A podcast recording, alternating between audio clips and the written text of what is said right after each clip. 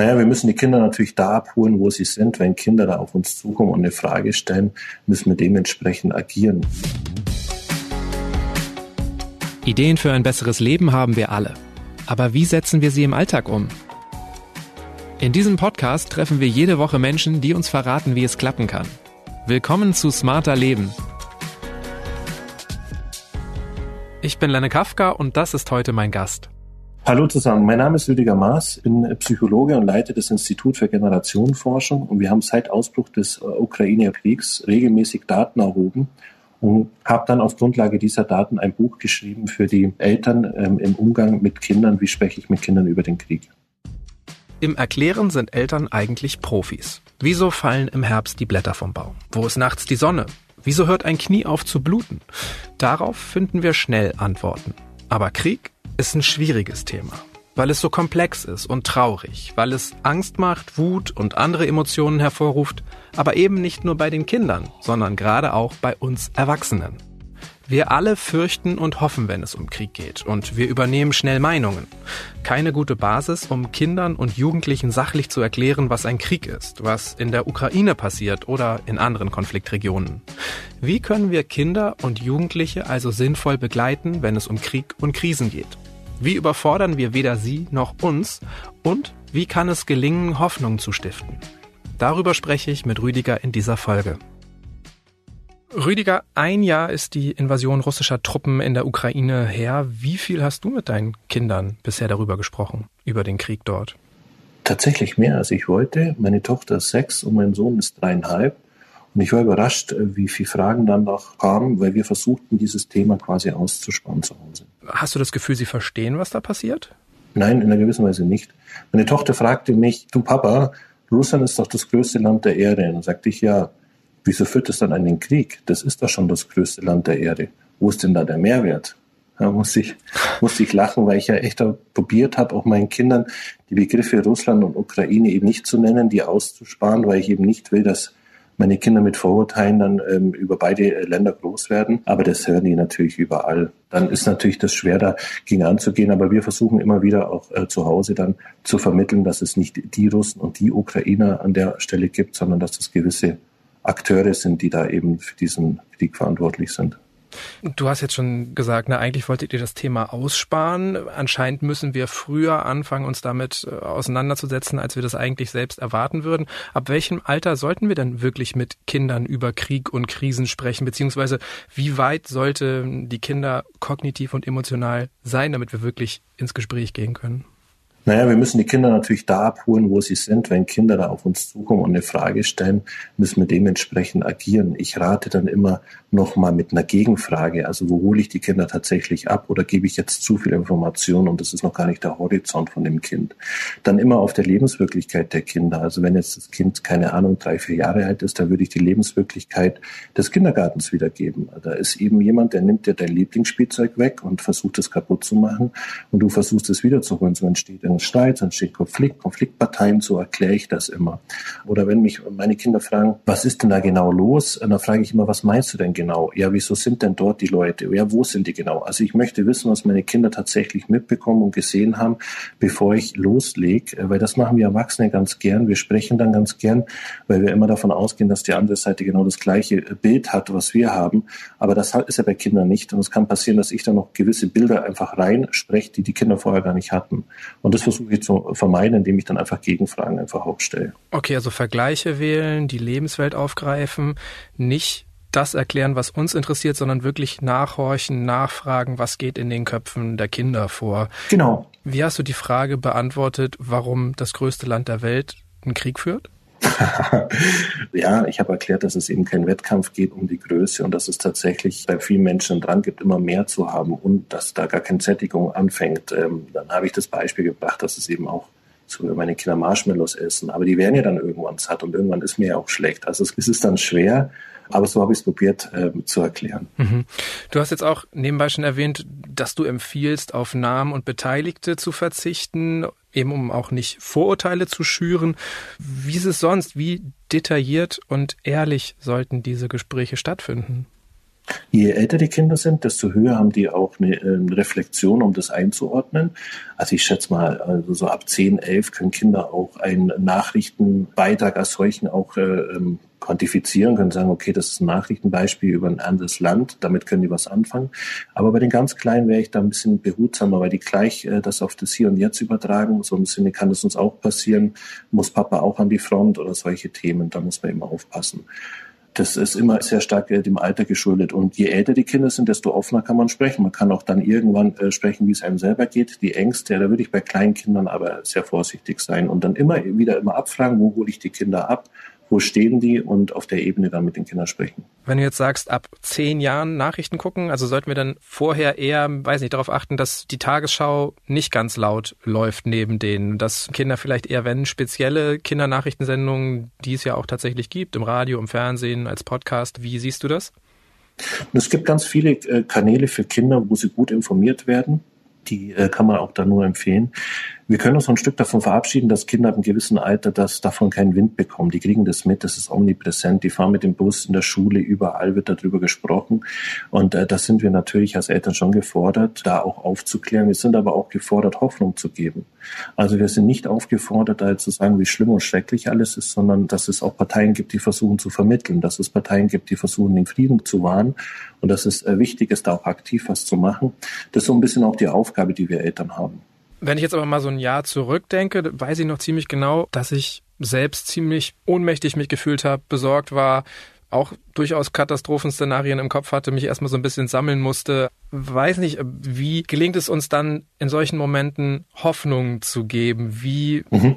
können wir über das Geschehene sprechen, wenn wir vielleicht selbst als Eltern ja auch noch durchaus emotional ergriffen sind? Ja, weil wir immer nach einer Antwort streben. Wir wollen immer so ein, so ein Bild schließen. Das ist wie so ein offenes Bild, das geschlossen ist. Wieso wird jetzt die Ukraine angegriffen? Was ist da passiert? Und dann gab es auch noch so ein Aufbauszenario. Wenn man sich äh, erinnert, gab es ja ein Manöver, das kurz vorher von Belarus ausgeführt worden ist, immer mit dem Hinweis, das wird keinen Krieg geben. Und da gab es eben doch den Krieg. Das sind eben Themen, die wir mitbekommen haben. Und dann steht dieses große Warum. Und plötzlich hat man auch diesen Durst, dieses Warum zu stillen, indem man permanent eben Nachrichten konsumiert. Und genau das sollten wir nicht machen. Wir sollten da auch mal aus Zeiten einplanen, also dass wir den ganzen Samstag als Beispiel jetzt mal bewusst keine Nachrichten konsumieren, damit unseren Kindern irgendwas machen, in die Natur gehen und selber abschalten, um da selber Energie zu tanken und dann da positive ja auch Gedanken zu fassen. Das ist ganz wichtig, weil uns das auch gar nichts bringt, permanent eben diese Nachrichten zu verfolgen, die auch alle möglichen Richtungen dann immer einschlagen.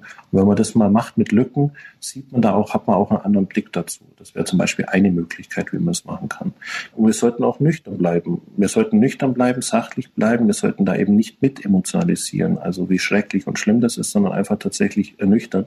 Weil unsere Kinder natürlich diese Emotionen von uns viel intensiver wahrnehmen, als uns das bewusst ist. Das können wir mit Gleichaltrigen machen, da können wir darüber sprechen und uns auch auslassen. Das sollten wir auch, eine Art Supervision aber nicht bezogen auf unsere Kinder. Je nach Alter natürlich. Ne? Wenn die Jugendliche sind, kann man da natürlich anders erkennen, ja. Also im Grunde ja auch Selbstfürsorge betreiben, wenn wir es nicht nur diese Themen für uns selbst erstmal verarbeiten müssen, ja, sondern auch für unsere Kinder. Absolut. Sehr, ja, richtig. Wie siehst du das? Sollten wir es auch vermeiden, vor ihnen mit anderen Erwachsenen ja. über solche Themen zu sprechen? Oder wenn du jetzt, okay, ja. weil du jetzt eben gesagt hast, die kriegen es ja sowieso mit. Die kriegen ne? es sowieso mit, aber wenn wir mit anderen sprechen, kann es auch sein, dass da jemand mit einer Gegenmeinung ist, man, es verhärtet sich und im Nu ist man dann in so einem Dialog, den vielleicht Kinder jetzt nicht unbedingt hören sollten, weil wir was ganz anderes vermittelt haben. Da sollten wir schon schauen, dass wir versuchen, dass wir diese Ebene nicht vermischen. Okay, weil wir dann selber in so eine Wertung geraten, weil wir in eine hitzige Diskussion ja. geraten. Ja, und dann ist plötzlich, vorher wollte ich eben das vermeiden, äh, dass äh, den Kindern beizubringen, dass Russland ein Aggressor ist und plötzlich beschreibe ich das und das Kind kriegt das dann natürlich mit und da haben Kinder sehr gute Ohren. Was macht denn das mit so einem Kleinkind oder Kindergartenkind, wenn es am Abendbrottisch häufig Begriffe wie Krieg hört? Das kannst du noch gar nicht so realisieren. Also was das denn tatsächlich bedeutet. Es fällt ja uns schon auch schwer. Was bedeutet es eigentlich tatsächlich plötzlich äh, Haus und Hof zu verlassen, äh, wenn da plötzlich irgendjemand stirbt, äh, zu Unfall. Es war ja auch für viele Ukraine eine plötzliche Aktion, die gar niemand so irgendwie vorhersehen konnte oder äh, realitätsfähig war. Und das ist für Kinder noch viel schwieriger, das zu greifen. Im Grunde heißt es, wir sollten vor allen Dingen darauf achten, wie wir über den Krieg reden, wie wir über Menschen und Beteiligte reden und weniger, dass wir jetzt bestimmte Wörter, die was Schlimmes bedeuten, vermeiden. Naja, vor allem bedeuten die erstmal nur für uns was Schlimmes. Für Kinder bedeutet es gar nichts Schlimmes. Also, äh, ja, was heißt gar nicht? Also, sie können damit erstmal so nichts anfangen. Das muss man erstmal erklären, was Krieg bedeutet. Ab welchem Alter spielen auch so moralische Fragen eine Rolle? Also, wenn jetzt das Kind kommt und sagt, Papa, wer hat Schuld? Das würde ich vor zwölf nicht machen. Also, das würde ich dann eher in den höheren äh, Schulen, würde ich diese Thematik mit einbringen. Ja. Okay, und wenn mein Kind schon älter ist, sagen wir mal, es ist einfach schon in der weiterführenden Schule und fragt mich das? Dann kann ich meine Meinung geben, darf es aber nicht verstärken. Also, am besten wäre es natürlich schon, wenn ich sachlich bleibe und der sachliche Vermittler bin, weil die Kinder sowieso alle möglichen Meinungen aufschnappen von vielen Leuten. Und dann schön wäre es, wenn die sich ab einem gewissen Alter auch selber dann eine Meinung bilden und eine eigene und ich die eben nicht so sehr manipuliere. Wie entscheidend ist es denn, dass wir als Eltern schon eine Haltung zum Geschehenen haben, einen bisschen tieferen Wissensstand, bevor wir ins Gespräch gehen? Sehr, weil die Kinder natürlich auch mit Lehrern, Bekannten und so weiter da auch drüber diskutieren. Ein Großteil auch unsere Meinung einfach übernehmen. Also da müssen wir auch aufpassen, dass wir eben da eben viel Wertung auch rausnehmen, auch wenn das schwerfällt an der Stelle, weil sich bei Kindern tatsächlich Stereotypen manifestieren können, die dann später eben schwer weg sind. Also wenn wir uns erinnern, ähm, als ich ein Kind war, gab es sehr lange den Irak-Iran-Krieg. Da hat sich für mich als Kind eingeprägt, ich glaube, der war sieben Jahre lang oder so, dass diese Völker sich nicht mögen, der Iran und der Irak. So, das fand ich als Kind äh, noch interessant, weil die so eine ähnliche, aus, aus einer Blick ne, eines Fünfjährigen, weil die so ein ähnliches, äh, äh ähnliche Bezeichnung haben, Iran, Irak. Ne? Phonetisch sehr ähnlich sind. Ne? Ja, genau, weil sie phonetisch sehr ähnlich sind, aber dass das kulturell völlig unterschiedliche Nationen sind und dass das ganz andere Hintergründe hat, das versteht man dann auch erst später. Du bringst jetzt das Beispiel Iran, Irak, gerade der Krieg in der Ukraine, der fühlt sich ja für viele Erwachsene in Deutschland viel näher an als Konflikte in den vergangenen mhm. Jahren. Sollten wir dafür sorgen, dass es sich für unsere Kinder weniger nah anfühlt? Und falls ja, wie verhindern wir das denn überhaupt? Also prinzipiell sollten wir schon dafür sorgen, dass unsere Kinder ein angenehmes Leben haben und nicht da noch äh, on top dann da irgendwelche Ängste noch schüren. Auch sehr nah war der Jugoslawienkrieg übrigens, der war auch äh, gefühlt eine Flug, Flugstunde weiter weg. Das war eben ein innerjugoslawischer Krieg. Jetzt haben wir ja das Gefühl, Europa wird angegriffen, also es ist nochmal anders. Das zerlegt natürlich nochmal vieles in eine andere Dimension. Aber eigentlich sollten wir unseren Kindern tatsächlich eher so was Positives vermitteln, eher eine Hoffnung und eher sagen, auch eine gewisse Sicherheit. Also das bringt auch nichts ein 14-Jähriger, wenn der permanent Angst hat, dass da jetzt der Krieg sich ausweiten kann. Da schöpft er keine Resilienz, ne? keine Widerstandskraft wenn wir jetzt als Erwachsene auf sowas achten, bei uns in der Familie ganz sensibel, neutral mit so einem Thema umgehen und in der Schule wird es aber genau nicht getan. Da wird viel wertender vielleicht darüber gesprochen. Steht das für die Kinder nicht in dem Widerspruch? Wie können wir das begleiten? Also diese Widersprüche werden wir immer wieder mal haben. Das äh, berichten auch ganz viele Menschen jetzt zum Beispiel mit anderer Religion, dass dann solche Widersprüche in der Schule einfach auch äh, aufbrechen und thematisieren. Das können dann Kinder schon, wenn man da gefühlvoll mit umgeht und nicht zu sehr äh, bewertend, auch schon einordnen. Das ist schon möglich.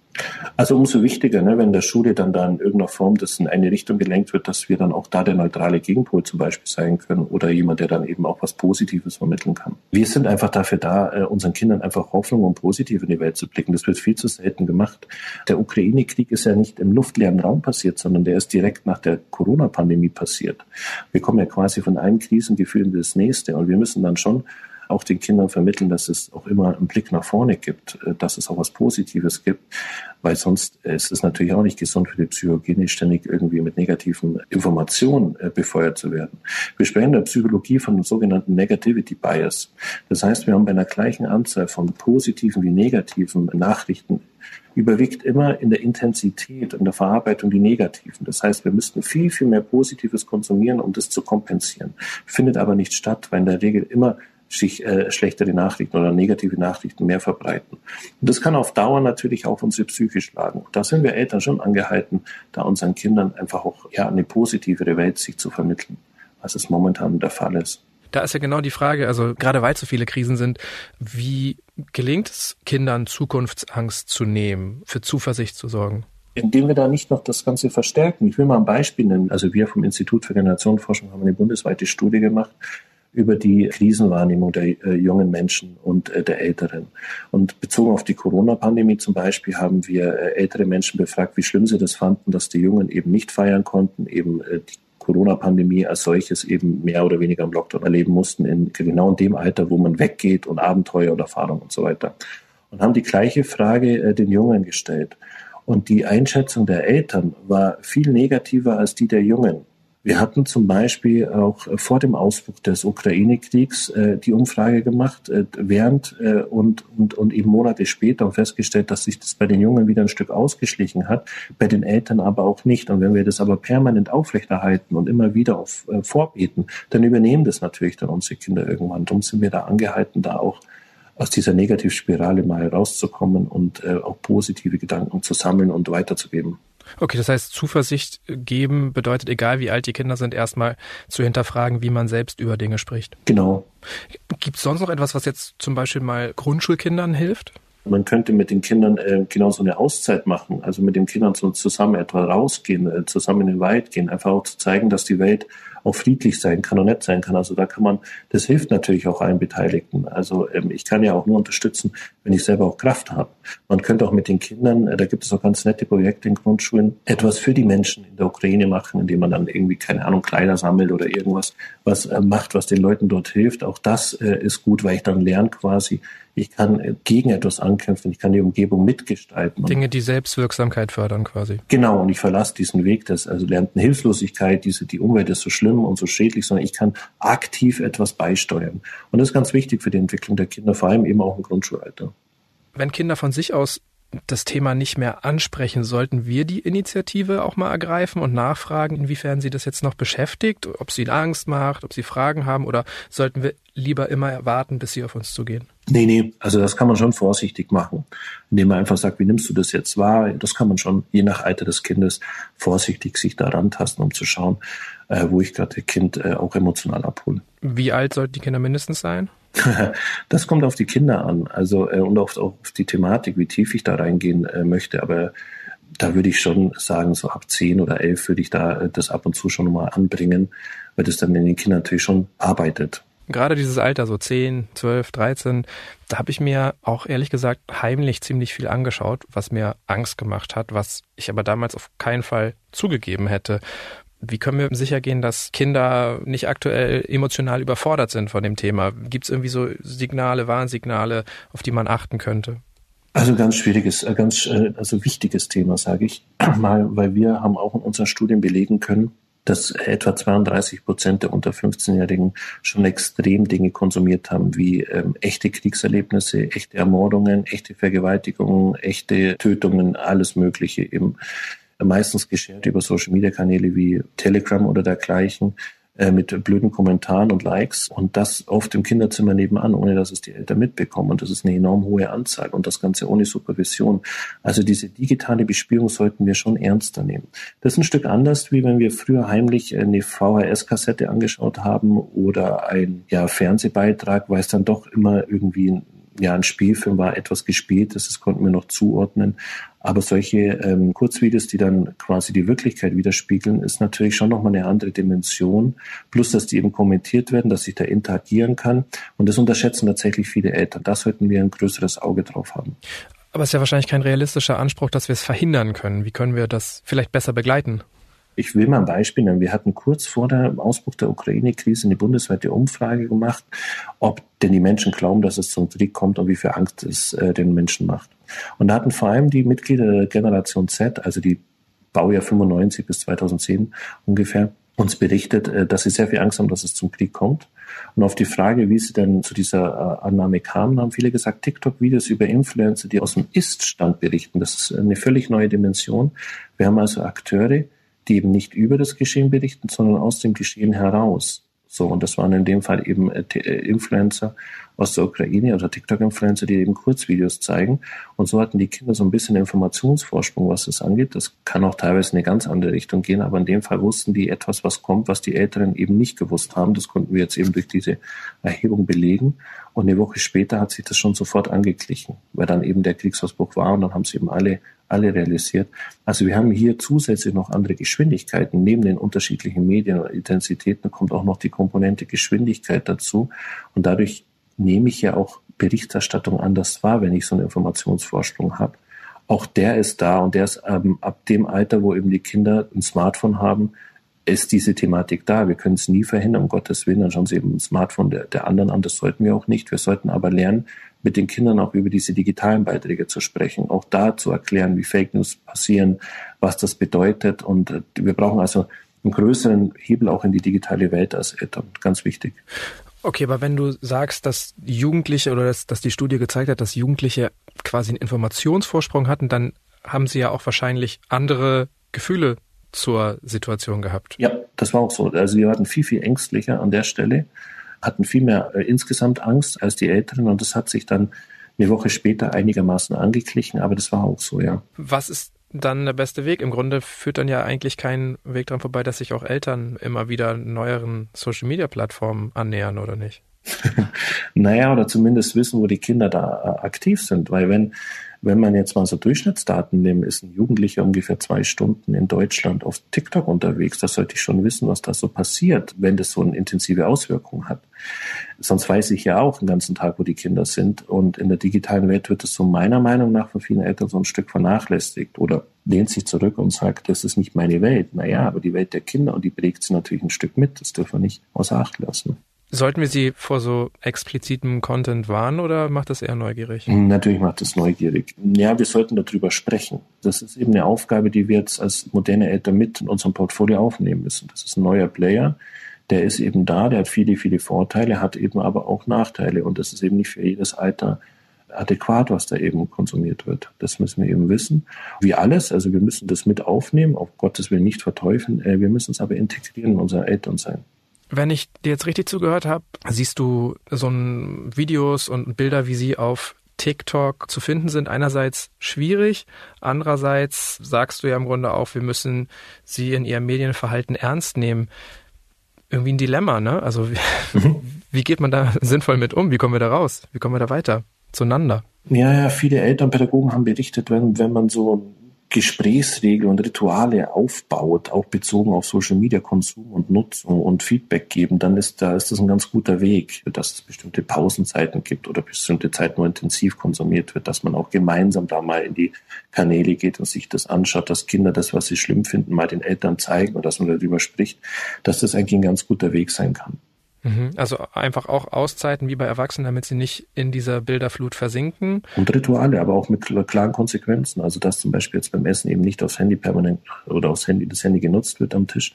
Und wenn es dann genutzt wird, dass es tatsächlich dann auch eine Folge, eine Konsequenz hat, dass wir das komplett ernst nehmen, aber dann auch gemeinsam mit den Kindern eben ins Netz gehen und schauen, was die Kinder da konsumieren und wo das ist. Ohne dass ich jetzt da irgendwie will, dass man da jetzt stalkt, sondern einfach nur, um für die Kinder auch in der Welt äh, da zu sein.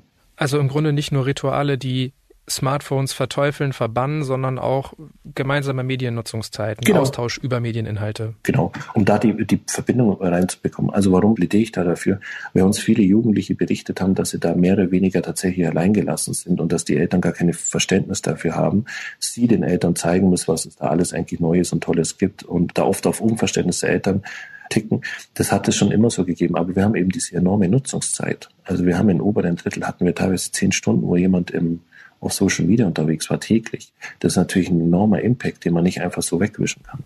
Wie gehen wir jetzt damit um, wenn wir zum Beispiel in so einem Gespräch merken, ich gehe jetzt mal von eher Jugendlichen aus, dass sie sich was anschauen, wo wir die Quellen vielleicht fragwürdig finden, wo wir den Content fragwürdig finden. Ich als Jugendlicher hätte mich wahrscheinlich eher angegriffen gefühlt, vielleicht auch nicht ernst genommen gefühlt, wenn man mir das so gesagt hätte, oh, du, du guckst was an, was nicht richtig ist.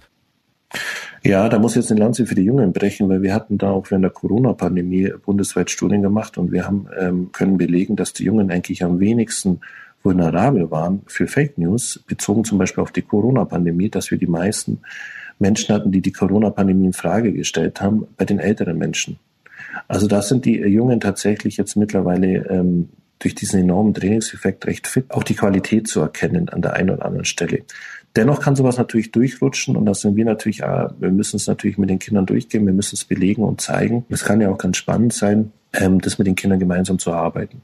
Aber letztendlich ist das ja auch eine erleichternde Nachricht für Eltern, ne? Also, dass Jugendliche im Schnitt wahrscheinlich sogar medienkompetenter sind. Mhm, zumindest äh, medientrainierter. Also zum, äh, im, im, Umgang damit trainierter, dadurch auch ein höherer Anspruch, was Content und Visualisierung äh, angeht. Und viele Fake News ja eben da eben auch Fehler aufzeigen oder der, ja, die Visualisierung nicht ganz so schön ist. Und das erkennen die natürlich schneller als, als ältere Menschen, die da einen geringeren Trainingseffekt haben. Habt ihr auch rausgefunden, welche Inhalte ältere Kinder und Jugendliche meist nur schwer verarbeiten können, womit sie auch noch große Probleme haben? Ja, das ist natürlich unterschiedlich. Aber es hat auf jeden Fall uns gezeigt, dass uns so viele Junge äh, uns auch berichtet haben, dass die Wiedergabe von ähm, realen Situationen natürlich die reale Welt auch viel furchteinflößender machen kann.